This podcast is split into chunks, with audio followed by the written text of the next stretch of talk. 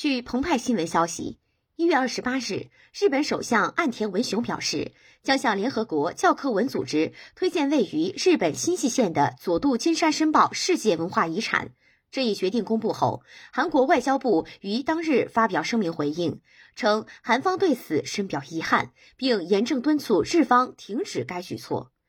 日本与韩国关于佐渡金山申遗一事的争端产生已久，早在去年十二月二十八日，日本文化审议会选定佐渡金山为二零二一财年推荐申遗唯一候选时，就曾一度引起韩方的强烈反对。韩国方面指认佐渡金山是朝鲜半岛劳工二战时期被强征劳动的犯罪现场，敦促日方立刻撤销该决定。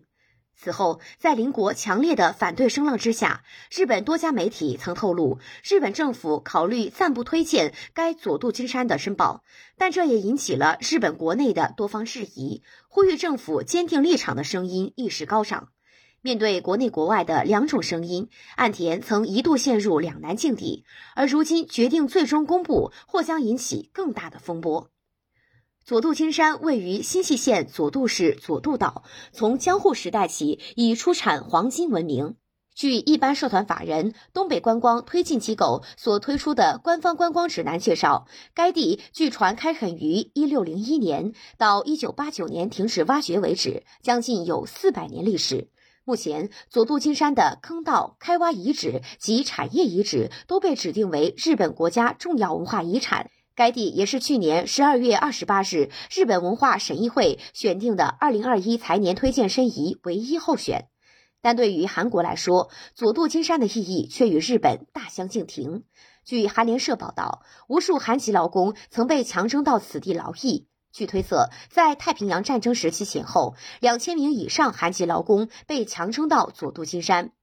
此次并非两国首次因申报世界遗产而产生矛盾。二零一五年，日本谋求将包括端岛在内的该国八个县的二十三处工业遗址、明治工业革命遗址打包申请列入世界文化遗产名录，但因其中多个遗址在二战期间曾强征劳工，并造成大批劳工死亡而引起韩国反对。在同年的谈判中，韩日两国就日本明治工业革命遗址和韩国百济历史遗迹地区申遗展开合作达成一致。日方同意在部分遗址公开承认强征劳工的历史，以换取韩方撤回反对立场。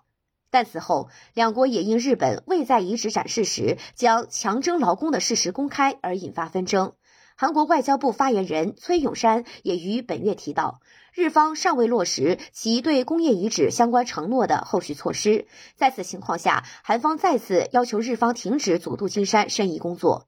面对韩国方面的强烈反对，日本政府也曾多加斟酌。时事通讯社报道指出，以日本外务省为中心，有多个部门认为，即便日本政府向联合国教科文组织提出申请，也有可能将该问题政治化，前景也不容乐观，因此对推荐抱以消极态度。多家日媒也曾于本月中旬表示，日本政府正在考虑暂缓提交将佐渡金山列入世界遗产名录的申请。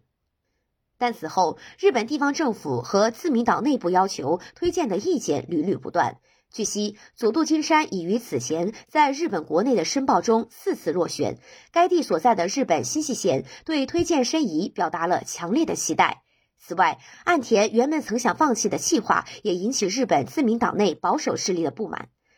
据朝日电视台报道，早在日本政府计划暂缓时，日本前首相安倍晋三就曾在派系会议中表示，尽管此次是否推荐的最终决定在于岸田政府，但为避免论战而不申请是错误的。本月二十七日，安倍也就韩国动向再次强调，该战斗的时候就要战斗。此外，自民党政府会长高市早苗在这一问题上的立场也一贯坚定。他曾于二十四号表示，申遗是关系到国家名誉的事情，一定要在今年进行推荐。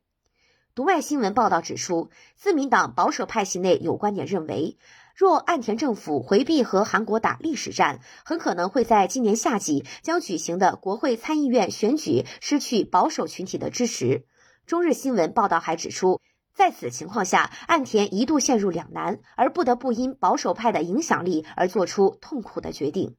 据悉，日本政府最晚将于二月一日的内阁会议后正式向联合国教科文组织提出推荐书。但朝日新闻报道分析称，在推荐后，韩国的反对是不可避免的。此外，反对声浪将不仅止于佐渡金山，还将波及已申遗成功的端岛。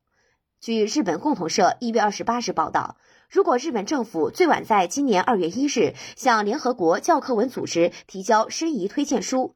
依照惯例，联合国教科文组织资讯机构将在今年秋季前后对申遗对象展开实地调查。二零二三年五月前后就是否推荐对象申遗给出建议。二零二三年夏季前后，世界遗产委员会将举行会议，对联合国教科文组织的建议进行审查。但朝日新闻报道指出，在出现纠纷的情况下，需要在会议中得到三分之二以上的票数才能被认可申遗。日本文化厅也表示，注重对话为惯例，若在会议中出现纷争，申遗是否成功的前路较不明朗。继二十八日岸田作出决定后，韩国外交部以发言人名义发表声明称，日本政府不顾韩方多次警告，依旧决定为二战时期强征韩国劳工的现场佐渡金山申请列入联合国教科文组织世界遗产名录。韩方对此深表遗憾，并严正敦促日方停止该举措。此外，当天外交部还约见了日本驻韩大使向新孝一，就此事表示抗议。读卖新闻报道称，在三月韩国的总统选举即将到来之际，尽管目前日韩关系和对日政策尚未成为焦点，但若韩国国内反对情绪高涨，不排除未来韩国总统候选人打出反日牌，进一步使日韩关系恶化的可能性。日本文化厅前长官近藤诚一也在此前接受东亚日报采访时表示。面对三月韩国的总统选举和七月日本的参议院选举，不能排除两国部分势力提出强硬立场的可能性。但近藤表示，若两国能倾听对方的主张，那么佐渡金山问题完全可以解决。这样的过程非常重要，它还可以延伸为为解决韩日间其他问题而加强合作。日本广播协会报道指出，日本政府将设置战略研究小组，正式开始为申遗的实现做准备。此外，日方还预计在正式提出申遗推荐书时，促进与相关国家的对话，向各国说明立场，并寻求理解。而韩国方面则成立了由多个部门及在申遗方面拥有丰富经验的专家组成的工作组，或将全面系统的应对佐渡金山的申遗事宜。感谢收听《羊城晚报广东头条》，我是主播姜丽。